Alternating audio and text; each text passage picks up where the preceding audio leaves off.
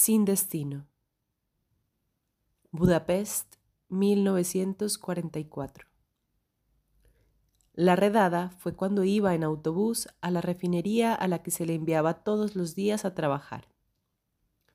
Él era judío y no lo era. Esto es, era de una familia judía no practicante, por eso los otros judíos no lo miraban bien. Era uno de ellos, pero sin serlo. A su padre ya se lo llevaron tiempo atrás. Ahora le tocaba a él. Solo tenía 15 años. Eso no era relevante. Él llevaba tiempo portando la estrella que indicaba su origen judío para las autoridades filonazis de Budapest. Desde hacía meses se veía obligado a sentarse en la parte de atrás de los tranvías, pero por lo demás nadie lo había molestado. Por eso, como la policía se mostró amable, no sintió la necesidad de escapar del camión que transportaba a todos los detenidos fuera de la ciudad. Algunos sí lo hacían. Saltaban y echaban a correr como posesos. Él no. Al final del trayecto es conducido a una fábrica donde, custodiado siempre por policías militares, un comité judío intenta persuadir a los recién llegados de que vayan a la Alemania como trabajadores voluntarios. Duda, pero a los pocos días acepta. Se le han retirado sus pertenencias y documentación, pero aún confía. Los alemanes, así lo aprendió en la escuela, son gente organizada. Todo debe tener un sentido. El tren. Son 60 en el vagón que los lleva a Alemania. Viajan sin agua, Incluso cuando algunos empiezan a morir por deshidratación tras varios días de sed permanente, piensa que los que mueren son gente muy mayor que habría muerto de todas formas en muy poco tiempo. Aún no recela. Se le enseñó a obedecer y sigue haciéndolo. Ninguno de nosotros perdió la paciencia en aquel trayecto, escribiría años más tarde. Estaba convencido de que iba a un destino mejor que la pobreza y la discriminación que había vivido en Budapest. La selección. La literatura y el cine tienen muchas descripciones horrendas sobre la forma gélida en la que los judíos eran seleccionados para las cámaras de gas o para trabajar en los campos de concentración nazi. Pero nuestro protagonista lo relata todo como con una neutralidad sorprendente, tanto que conmueve por su ingenuidad. Me fijé también en las dos líneas en forma de rayos que llevaban en el cuello del uniforme. Así comprobé que pertenecían a las famosas unidades SS, de las que había oído hablar largo y tendido. Ahora puedo afirmar con toda seguridad que entonces no los encontré peligrosos. Iban y venían despreocupadamente al lado de nuestras filas, respondiendo a preguntas, asintiendo con la cabeza, dándonos simpáticas palmaditas en la espalda o en los hombros. Se hace la selección y a él le toca el grupo de los jóvenes aparentemente más fuertes y sanos. Los conducen entonces a las duchas. No sale gas, sino agua. Los lavan y los desinfectan han sido destinados a trabajar. Está contento. El descenso a los infiernos de nuestro protagonista, como vemos, no es de golpe, sino muy progresivo y lento. En el pasar de los días descubre incluso el aburrimiento. Pero pronto todo va empeorando. Vienen más traslados.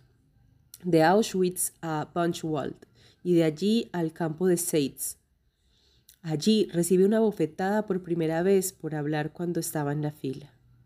También viene la segunda discriminación. Como en el Budapest de su juventud, los judíos también le hacen el vacío porque, al no haber sido practicante efectivo de la religión, lo sienten como si no fuera uno de ellos. No parece importar que sea un prisionero como ellos y que sufra las mismas penurias y privaciones. El hambre. Se reduce progresivamente la comida que se les proporciona. Hay presos judíos que colaboran con los guardianes en mantener el orden entre el resto de prisioneros y reciben por ello raciones suplementarias. Pasan los días. Llega el hambre total, con mayúsculas, sin paliativos. Tenía un hueco, un hueco vacío, y quería, con todos mis esfuerzos, llenar ese hueco sin fondo, ese espacio cada vez más vacío, aniquilar, silenciar el hambre. Mis ojos no veían otra cosa que comida, mis pensamientos, mis actos, todo mi ser se ocupaba exclusivamente de eso, y si no me comía la madera, el hierro o los guijarros, era solo por la imposibilidad de masticarlos y digerirlos. Sin embargo, he comido arena y también hierba. Sarna, disentería crónica. Nunca pensé que se pudiera envejecer tan rápido llagas en los pies y los zapatos pegados a las llagas. Las descripciones del relato son precisas, sin artificio literario alguno, sin subrayados trágicos. No hay necesidad. Estas heridas de los pies, por su naturaleza, desprendían un líquido pegajoso y así, al cabo de un tiempo, era ya imposible librarse de los zapatos que ya no se podían quitar, se pegaban, se adherían al cuerpo, formando otro miembro más. Yo llevaba puestos los zapatos todo el día y tampoco me los quitaba para acostarme. No hace falta añadir adjetivos. La descripción neutra es aún más directa, más demoledora. Traslado de nuevo a Bunchwald. La degradación física es ya total. Está en los huesos. Se ha abandonado por completo y, sin embargo, aún persiste en su ser una ansia por seguir viviendo siquiera un poquito más. Un ratito más en aquel campo de concentración tan hermoso. Eso escribirá. Está trastornado, pero no es consciente de ello. Es raro, no lo matan, sino que lo ingresan en el, hospital del campo, lo curan y le dan alimento. Se está recuperando. Es entonces cuando llega el miedo más terrible. Intuye que van a experimentar con él. Solo eso da sentido a que quieran recuperarlo. Un amanecer extraño. Hay agitación en el campo, disparos, carreras. El 11 de abril de 1945, la megafonía anuncia que los presos son libres.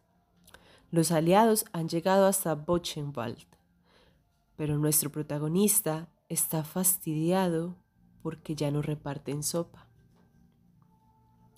El retorno. Empieza entonces un periplo peculiar visto desde el siglo XXI.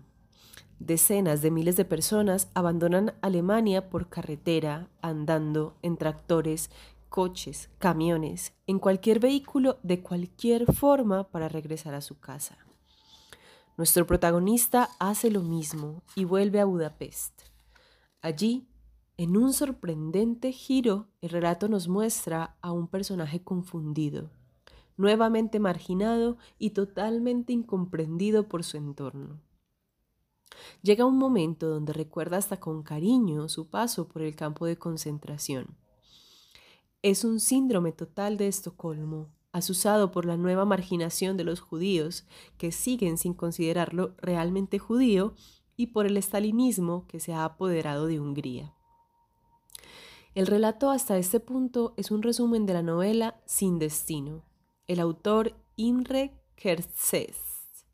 Es una historia verídica Tardó 13 años en escribirla.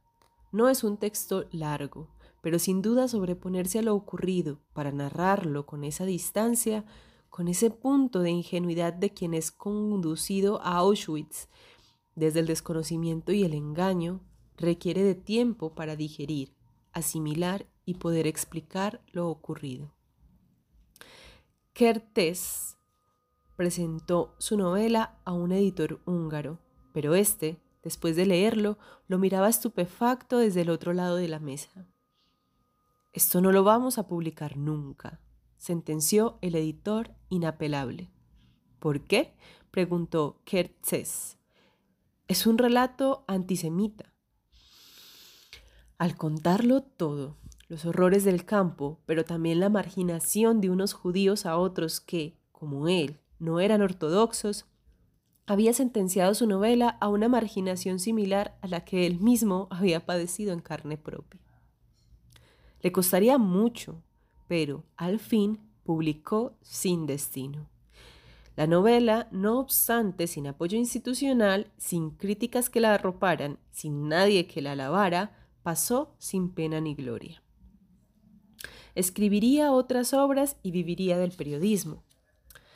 La caída del muro de Berlín hizo que sus obras se hicieran más conocidas en Europa Occidental y el reconocimiento empezó a llegar, siempre desde fuera, nunca en su país. Un día se consideró oportuno recompensar la obra literaria de Kertzes desde la mismísima Alemania reunida de finales del siglo XX. Los alemanes, siempre organizados, hicieron las cosas como corresponde y contactaron telefónicamente con el Ministerio de Cultura Magyar. ¿A quién han dicho que quieren premiar? preguntaron desde el Ministerio húngaro a Kertész, a Imre Kertész, reiteraron desde Alemania. Se hizo un largo silencio. Sería mejor que premiaran a otro autor, respondió al fin el representante del Ministerio de Cultura húngaro. El delegado alemán frunció el ceño confundido. Había esperado muchas reacciones, pero no aquella. Hacía años que el comunismo había desaparecido de Hungría, de modo que aquella frialdad no podía ser que fuera por la vieja censura comunista. Además, el gobierno húngaro era conservador y elegido democráticamente. ¿Y por qué no deberíamos premiar al escritor húngaro Inre Kertész? insistió el funcionario alemán con tenacidad marcial. Es que Kertész no es realmente húngaro respondió el representante del gobierno magiar del siglo XX. Esto sí que no lo esperaba el funcionario alemán de ningún modo. Era posible que alguien hubiera cometido un error y que Kertész hubiera cambiado su nacionalidad en algún momento y que ellos no lo supieran. ¿Y qué es ahora Kertész? Hubo otro lento y pesado silencio. Es judío, respondió al fin el representante húngaro. El interlocutor alemán colgó el teléfono muy despacio. No pensó que fuera necesario despedirse. En 2002, la Academia Sueca concedió a Kertész el Premio Nobel de Literatura. Se ve que los escandinavos se saltaron la llamada al Ministerio de Cultura.